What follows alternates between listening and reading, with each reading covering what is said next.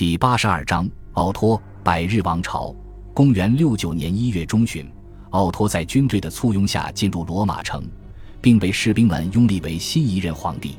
然而，奥托基本上继承了所有加尔巴时期的帝国困境：各地的总督拥兵自立，元老院与人民对权力的频繁更替以及军队之间的杀戮感到恐慌。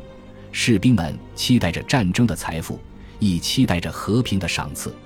一切似乎又回到了加尔巴的起点，或者更甚，共和国晚期的终点。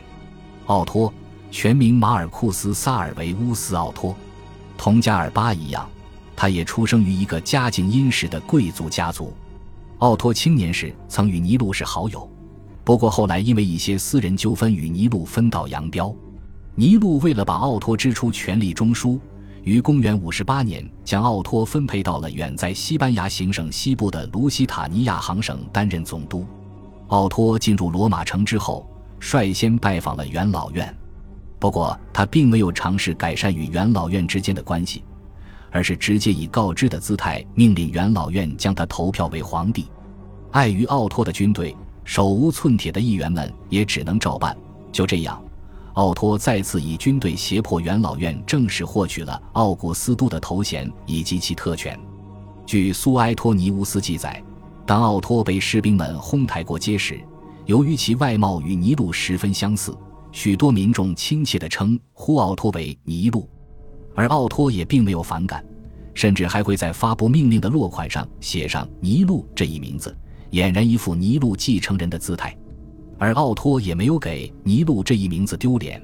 他上任后的第一件事便是下令用帝国所剩无几的财政去完成黄金宫殿的修建，其开销高达五百万塞斯特尔提乌斯。然天下未定，奥托即便有心享受，也要先把叛军首领维特里乌斯镇压下去。此时的维特里乌斯已经带领旗下的莱茵河军团向罗马进军。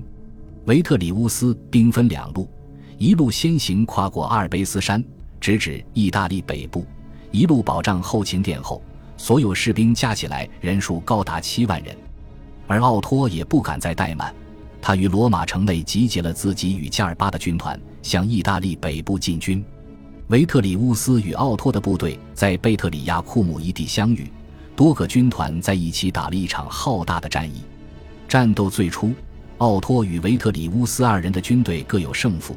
但是随着时间推移，维特里乌斯的军队渐渐占了上风，最终奥托的第十三军团败下阵来。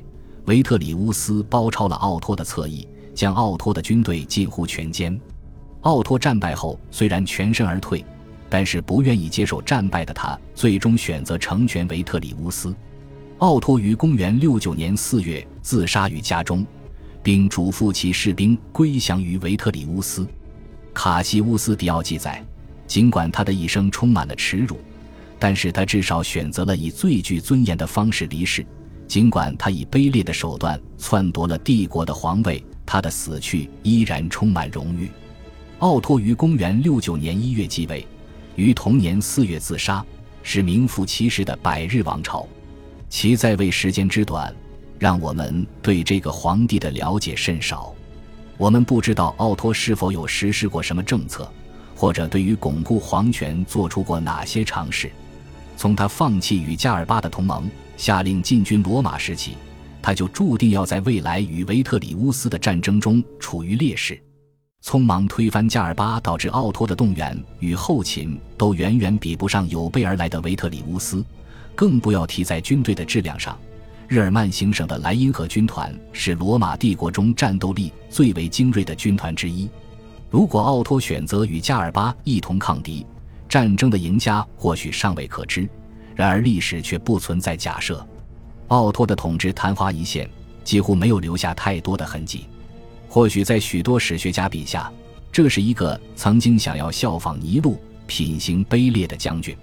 但无疑，在如何谢幕这一点上，奥托比尼禄更有勇气，不同于尼禄找人帮忙自杀，奥托毅然选择了自我了断，体面的退出了帝国皇帝的舞台。感谢您的收听，喜欢别忘了订阅加关注，主页有更多精彩内容。